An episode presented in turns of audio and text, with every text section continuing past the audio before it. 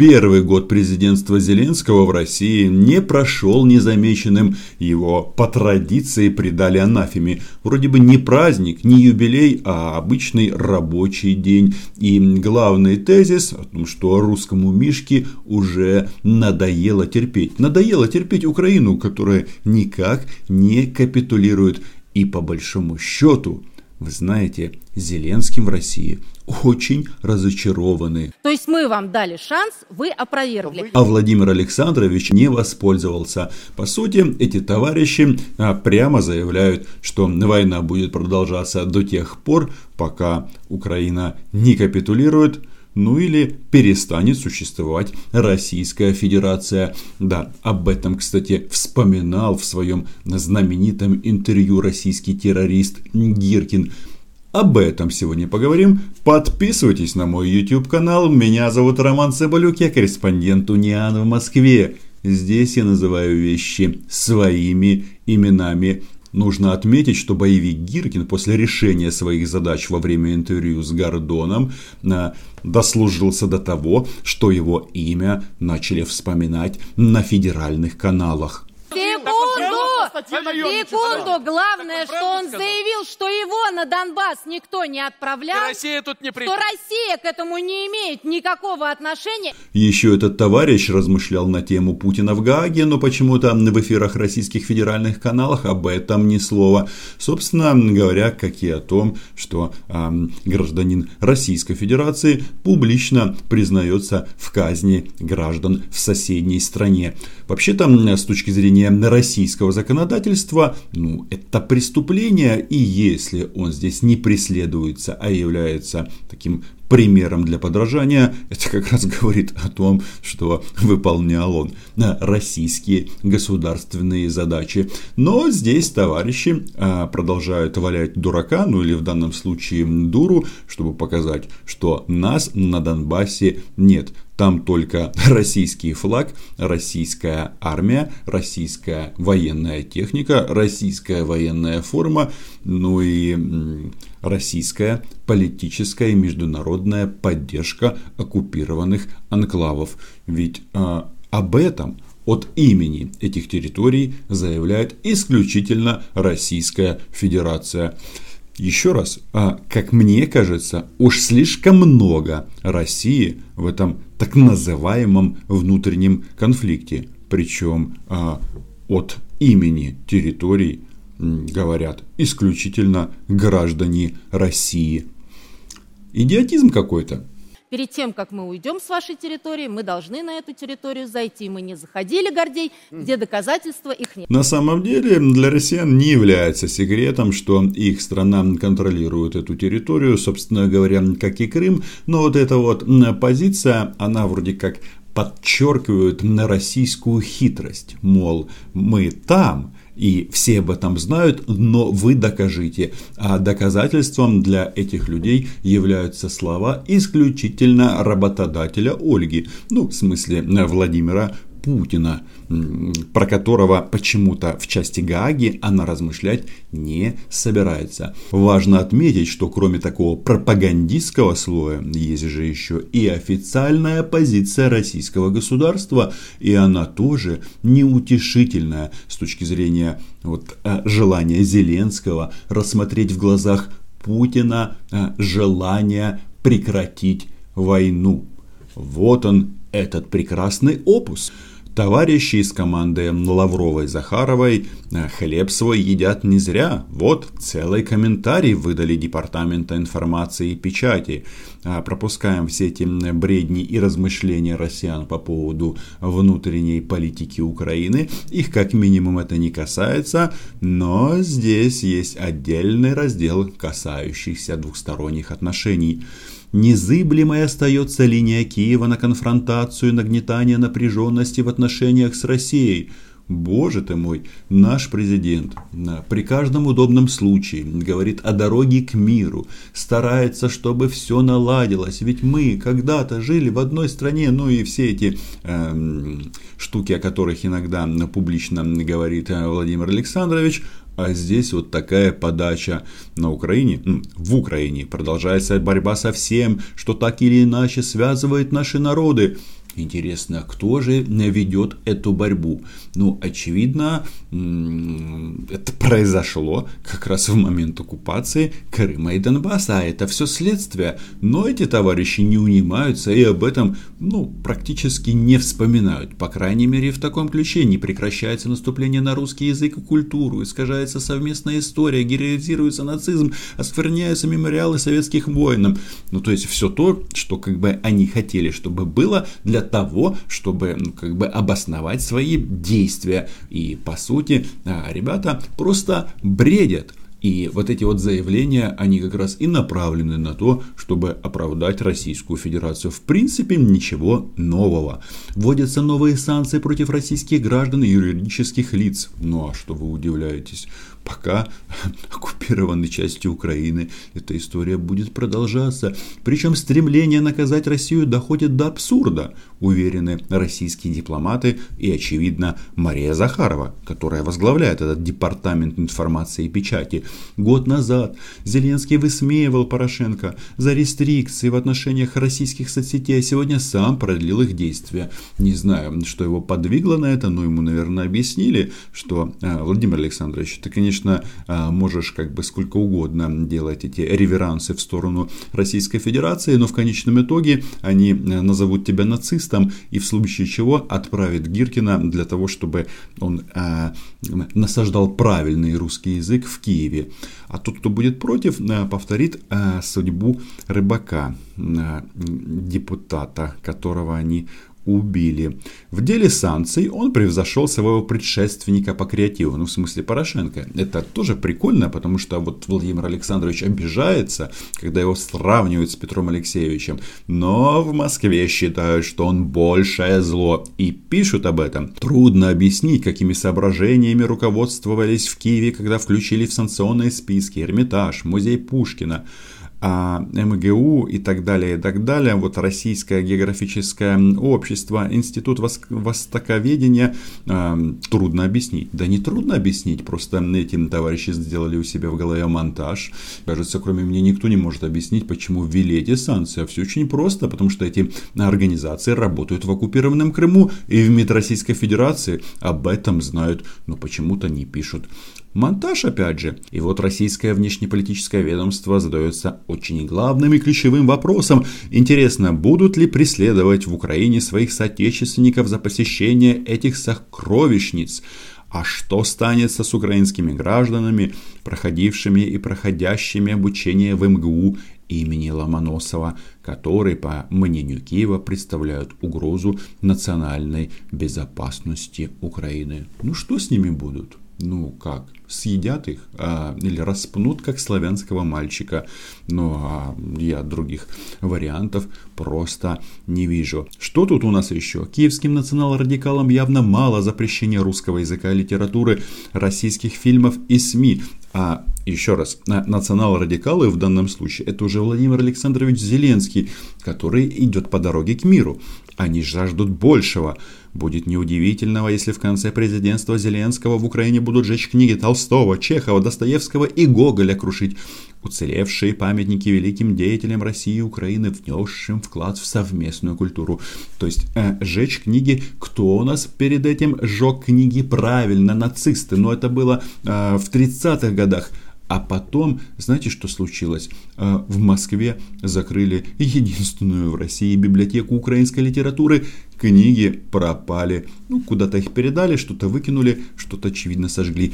Вопрос, кто нацисты, он а, не теряет своей актуальности. И вишенька на торте, печально, но сегодня русофобия получает в Украине новое дыхание, считают у Лаврова вводится, как и при Порошенко, в ранг государственной политики. Год назад этот курс был отвергнут большинством населения страны, что открыло Зеленскому дорогу во власть. Но, знаете, конечно, наши политики все любят поспекулировать на теме войны и мира, на то они и политики, но что-то мне подсказывает, что э, Петра Алексеевича не переизбрали не за э, его действия в части войны и мира и защиты Украины. У нас там еще есть и внутренняя политика, и вы об этом сами все прекрасно знаете.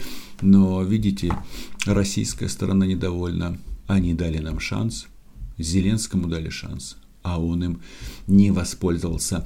Но есть здесь и более вменяемые оценки, смысл которых, несмотря на всю вменяемость в том, что Украина и Россия враги на сто лет, и это тоже нужно осознавать. Мы, конечно, рады представить свой российский взгляд на происходящее в этой стране. Нас это волнует не потому, что мы э, какие-то там особые интересы на Украине имеем, а потому что, собственно, происходящее э, там влияет и на двусторонние отношения, на возможность их нормализации, влияет на то, насколько мы сможем э, чувствовать себя в безопасности, потому что не секрет, что существует большое количество проблем, связанных с э, военными аспектами, вопросами глобальной безопасности. Очень приятно и важно, что умные люди начинают побаиваться Украины, а выступает это Алексей Чесноков, человек уникальной судьбы, который единственный имеет ну, прямой доступ к телу э, господина Суркова, его темнейшество, который, собственно, во многом и ответственен за то, что происходит на востоке Украины. И вот э, они э, говорят, что безопасность России под угрозой. Любопытно. Но а, вот если в российском министерстве иностранных дел говорят, что вот Зеленский пошел по наклонной, и что он как бы предал своего избирателя, но есть и другие мнения, что наоборот, он как бы э, основную масс, массу э, общества украинского продолжают гипнотизировать и вести за собой. Это консолидация центра. Впервые, э, как мне кажется, президенту Украины удалось избавиться от противостояния между Востоком и Западом в том самом классическом виде, как, какое оно существовало многие годы. Президенту удалось создать э, для радикалов и пророссийских, и националистических, э, некие гетто, в которых они до сих пор продолжают существовать. Они из этих гетто атакуют Зеленского, но пока не особо результативно. Рейтинг Зеленского действительно падает, но не настолько сильно, чтобы говорить о том, что он постепенно превращается в слабого президента. Любопытно, что Зеленский у нас не слабый президент, аллилуйя, а, он наш а, гетман, который ведет нас в светлое будущее. Ну, хотелось бы в это верить. Но тут интересно другое. Кто-то э, радикалы, ну понятно, националисты, мы все про них знаем. Это не новость. Но оказывается, у нас есть еще пророссийские радикалы, которые тоже сидят под лавкой. А я вот думаю, ну как бы если украинские радикалы в Украине это нормально, но что делают пророссийские радикалы у нас, непонятно провал мирного регулирования в Донбассе. Очень много было говорилось о плане Зеленского, но пока мы этого плана всерьез не видим. Все это какие-то точечные сигналы, э, которые э, э, на самом деле вряд ли будут приняты и Донбассом, и Россией. Кем не будет принято Россией, а причем здесь Российская Федерация, вы же вроде бы как у нас тут эти ну, наблюдатели, гаранты, но оказывается нет. И действительно на, на Донбассе никаких изменений нет. И вот эти вот э, фразы крылатые, что нужно только прекратить стрелять, они не работают. Они работают не потому, что Россия не добилась своих внешнеполитических задач, которые ставились. Поэтому и продолжается то, что продолжается.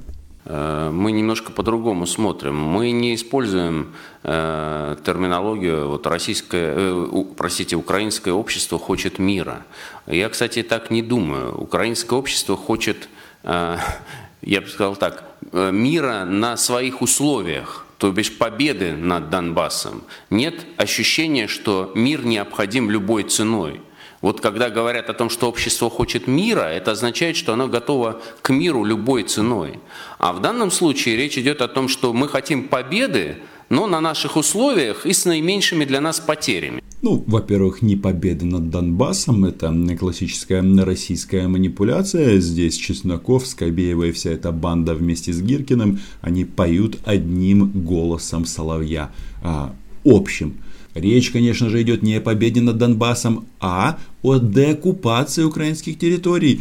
и Крыма, и Донбасса, и Алексей Чесноков это все прекрасно понимает. И мы понимаем, мы же здесь все умные. Это две большие разницы. Да, и это нужно тоже понимать. И э, э, Зеленский и его команда культивируют такое отношение, продолжают культивировать такое отношение. Я думаю, что здесь э, в какой-то мере у них, конечно, довольно ограниченное пространство для маневра, но возможности есть.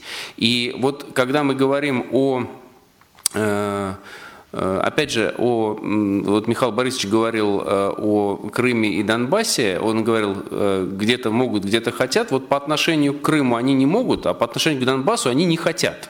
Вот это четко видно – и это является стержневым таким ограничивающим э, качеством для украинской политики по отношению к этим двум территориям. Эти высказывания интересны и забавны, потому что Зеленского на родине, в смысле в Украине, критикуют о том, что он мало говорит, о том, что Россия агрессор, о том, что она напала, не повторяет это в каждом предложении.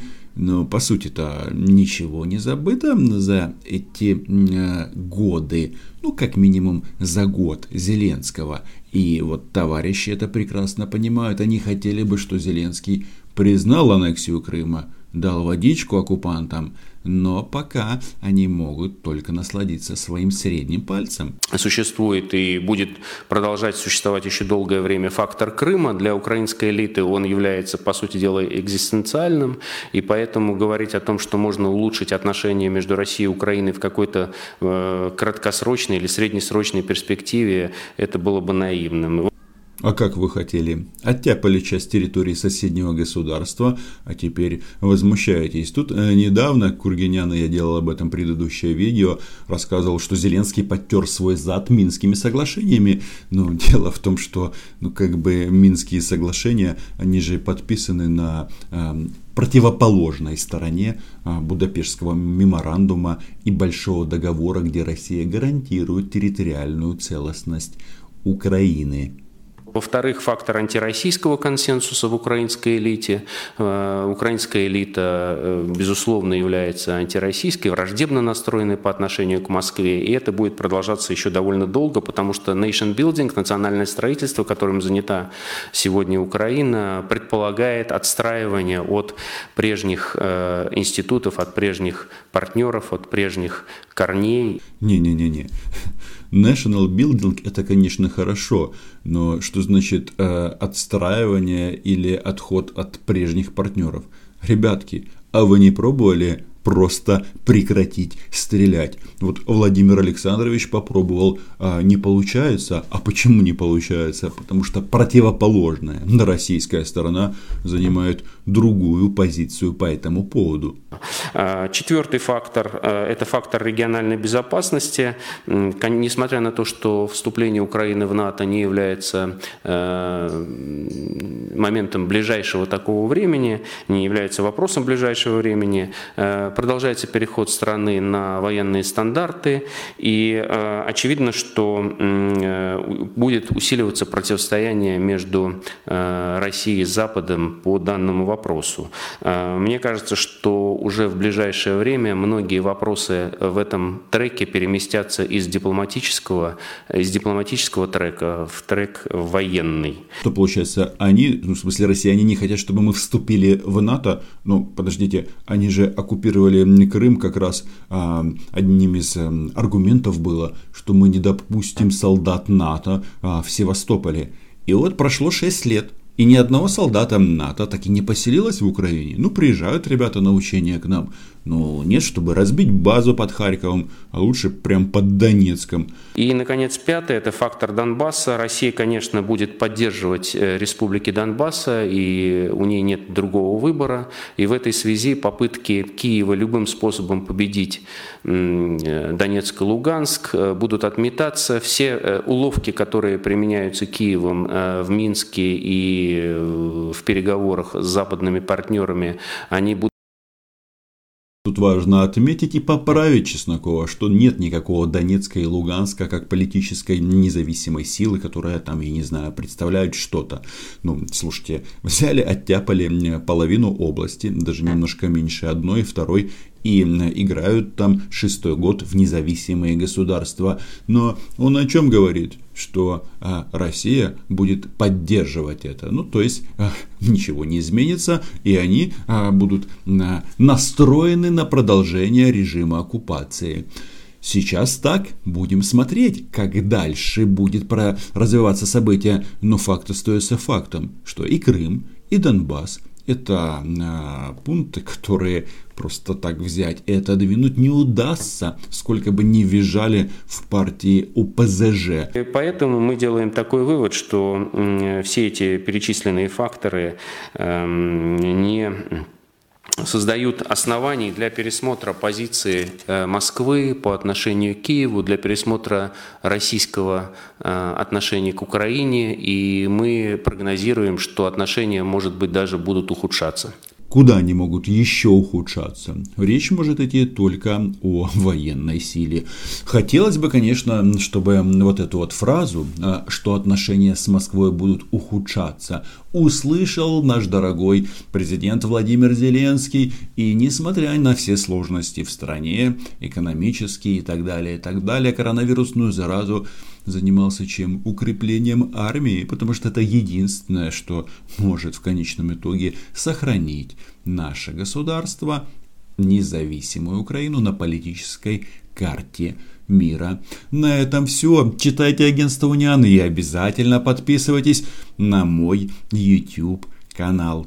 Мы здесь будем и далее называть вещи своими именами, а то слишком много голосов, которые ну, как бы пытаются сменить акценты, сместить акценты и вливать чушь в головы гражданам Украины. Нам это не надо. Пока. Все понимают, что он президент надежды, причем, по большому счету, если так вдуматься и внимательно вот проанализировать все тональности всех выступлений, у России были определенные надежды или расчеты да, с новым президентом.